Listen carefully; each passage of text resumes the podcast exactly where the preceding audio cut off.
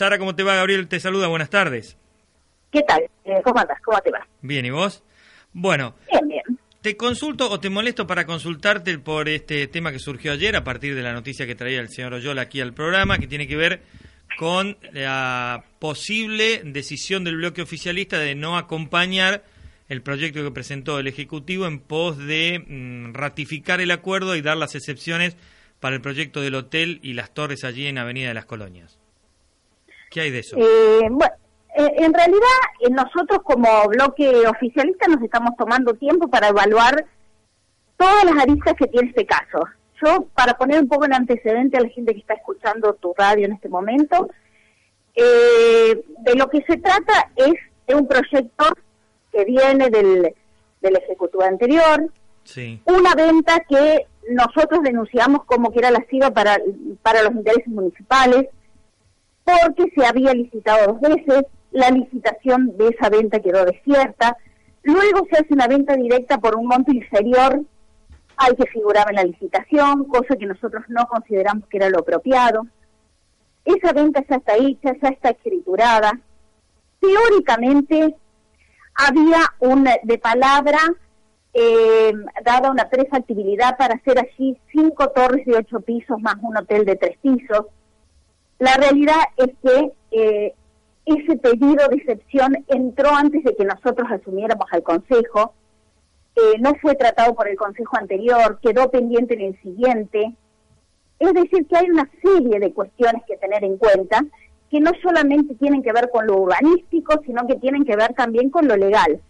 Con lo cual nosotros nos estamos tomando el tiempo para evaluar muchas circunstancias que tienen que ver con ponerle fin a un conflicto que venía anteriormente, de, de una venta que venía hecha ya por el Ejecutivo anterior, tratando de evitar eh, que se haga un juicio o un problema legal largo, Sí. no embarcar a la municipalidad en un conflicto de largo plazo, pero a la vez no perjudicarla desde el punto de vista económico, ni tampoco legalmente terminar avalando una venta que no estuvo hecha dentro de lo que era Está- considerado justo en ese momento. A ver, a ver, Sara, a ver, yo quiero separar dos cosas. Una cuestión es la posesión del terreno, la escritura, el ser dueño y otra Sí. cosa son las excepciones. ¿Cuál es el conflicto que ustedes heredan? Porque el gobierno anterior lo vende, lo escritura y los que generan el conflicto Sí. son ustedes denunciando esa venta y llevándolo a la justicia. ¿Cuál es el conflicto que heredaron? Porque de última,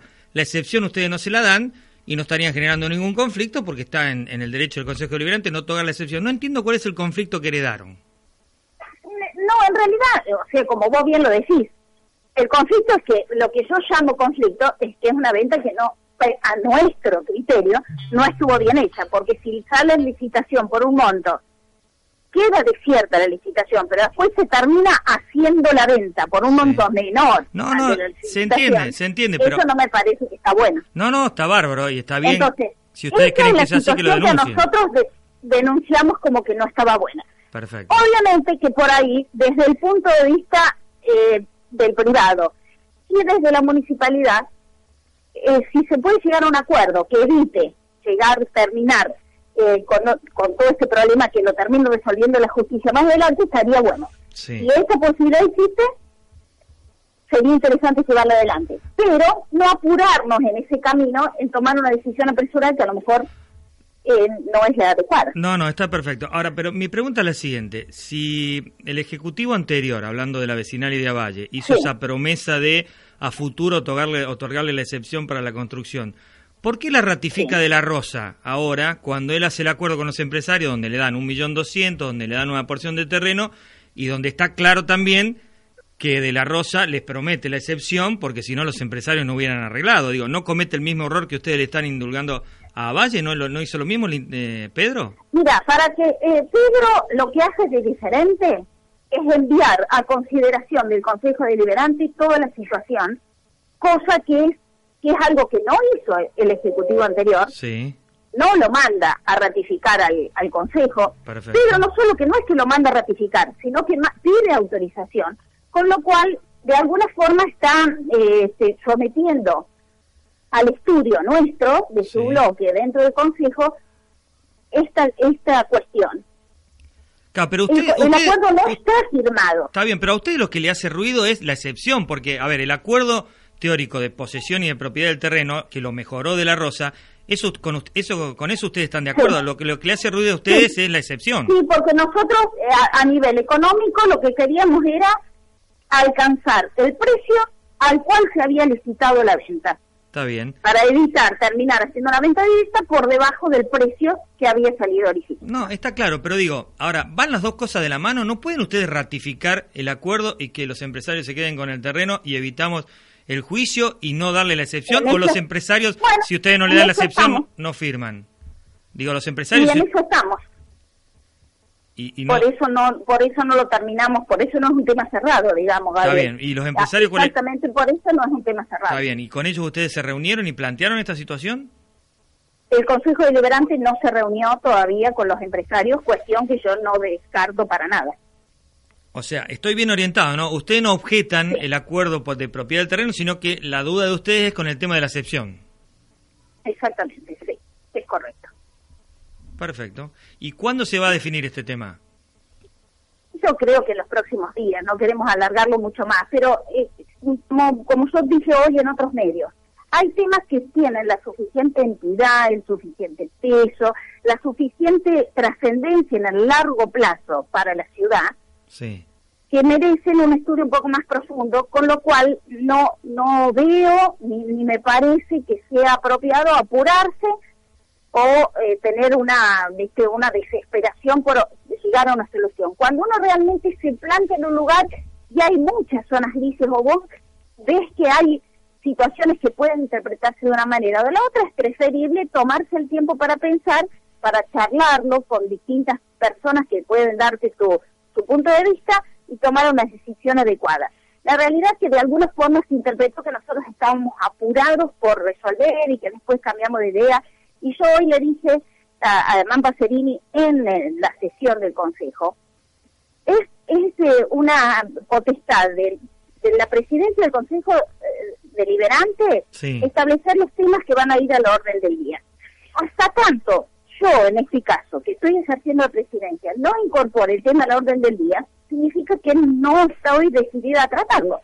Con lo cual no es que me apuro o no me apuro, te hago una pregunta que me hicieron antes y yo contesté de acuerdo a la información que tengo. ¿Están los dos juicios iniciados? Yo tenía información que estaba el de Zoom y que este dependía del acuerdo. ¿Están los dos iniciados? No, están los dos juicios iniciados. Exactamente, sí. O sea que lo, que paralizaría el juicio con esta gente sería la firma del acuerdo, digamos.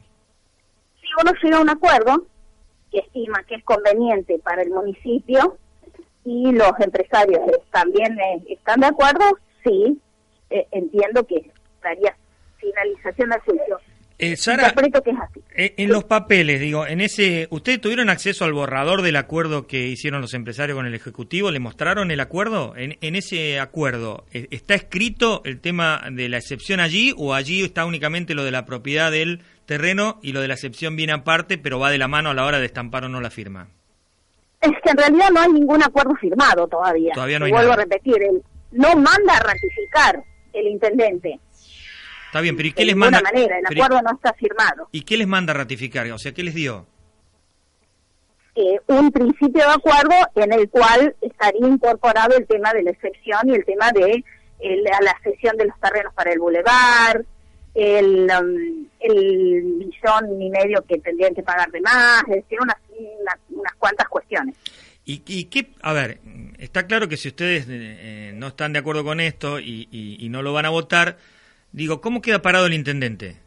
Que, que dio su palabra, que hizo el acuerdo y que ahora eh, los concejales de... No, no, no, no, no, no, no, no, no. El acuerdo estaba claro, todos los, los que han estado charlando los empresarios principalmente, tienen clarísimo porque es lo que nosotros discutíamos al Ejecutivo anterior, que, la, que todo tiene que pasar previamente por el Consejo de ninguna manera había un acuerdo ya sellado, porque todos sabían que tenía que pasar por el Consejo. Entonces, no, no, no el intendente no, no queda de ninguna manera. El intendente, eh, Ahora, Pedro, pero Pedro, de mesa de discusión a las cuales nosotros también estamos. No, está claro, pero Pedro, en esa mesa de negociación, cuando se reunía con los empresarios, ¿nunca charló con ustedes de los puntos en los cuales iba a llegar al acuerdo? ¿Ustedes se encontraron con el acuerdo o lo conocieron cuando el Ejecutivo se los mandó? ¿No estaban al tanto de los puntos que se estaban discutiendo? Porque me, políticamente me parece un error grosero del intendente llegar a, o intentar un acuerdo con un empresario para después mandarlo al Consejo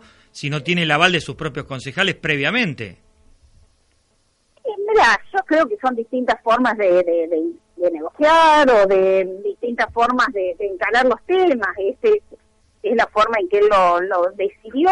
De todos modos, a lo largo de este año y medio, eh, yo creo que nosotros hemos dado muestras de que nos manejamos de una forma muy republicana, hablando de, la, de los distintos poderes y que en eso Pedro es muy respetuoso, muy amplio y en definitiva ponerlo a consideración nuestra es lo que corresponde y es lo que ha hecho.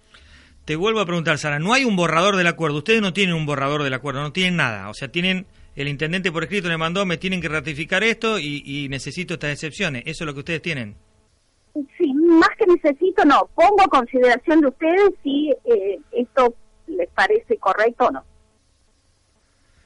Eh, es raro, digo, que no, que no le hayan mandado una copia del, del, supuesto acuerdo que después firmaría con el aval de ustedes el Ejecutivo. Digo. Claro, no, no, no, el, el, acuerdo está, está puesto, vuelvo a repetir, como no está firmado, yo no le llamo un acuerdo. Está bien, pero, ah, bueno, bueno, pero vos tenés... El acuerdo sí está. Está bien, vos tenés el borrador. Y lo tienen todos los concejales, los, bueno, los tenemos los nueve concejales. Entonces te vuelvo a preguntar, en ese acuerdo que ustedes tienen, en ese papel, vamos a decirle papel porque no está el acuerdo, en ese papel que sería el acuerdo que firmarían en el caso de que ustedes le den el aval, ahí está especificado el tema de la excepción o únicamente la propiedad del terreno? Está especificado el tema de la excepción. También, listo. No, no, entonces va de la mano. Entonces está claro que si no dan la excepción, se va a caer el acuerdo y se va a seguir el juicio. Eh, en los próximos días veremos cuáles son las alternativas de solución que hay. Eh, yo me inclino a pensar que hay, hay posibilidades de solución sin embarcar la municipalidad y los privados en un conflicto legal, pudiendo evitarlo antes. Yo creo que hay puntos medios. Ojalá que los encuentren, eh, realmente, ojalá, ojalá que así sea, Sara. Gracias por atenderme como siempre. ¿eh? Gracias a vos, Gabriel. Nos, vemos. Muchas gracias. Ahí está la contadora Sara Majorel, presidenta del Consejo Deliberante. Bueno, aclarando eh, un poco cómo es este panorama, yo quiero, para mí es la sensación que tengo, y, creo que Sara en algún momento coincidió. acá el Consejo Deliberante no está objetando el acuerdo que el intendente hace desde el punto de vista de la propiedad y del resarcimiento que recibe la municipalidad en pos de creer el actual gobierno que se vendió a un precio más bajo. El tema es que el acuerdo va de la mano con esta excepción para la construcción de las torres y del, proyecto inmobiliario y eso es lo que le hace ruido a algunos de los concejales oficialistas que no estarían convencidos de darle el aval a este acuerdo. Lo que también está claro es que eh, de, no otorgar la excepción, se cae el acuerdo, con lo cual el juicio continuaría y pasarían a ser dos los juicios. Y acá me aclaran, alguien que sabe del tema, dice, perdóname que insista Gaby, de acuerdo a nuestra carta orgánica, no puede el intendente mandar un acuerdo sin firmar al Consejo Deliberante para que lo ratifique. Reitero, me escribe alguien que en algún momento fue concejal, dice Gaby, perdóname que insista, de acuerdo a nuestra carta orgánica, no puede el intendente mandar un acuerdo sin firmar al Consejo Liberante para tener el aval del Consejo. ¿Mm? Simplemente lo, digo como aporte que me hace este ex concejal eh, con respecto a esta situación.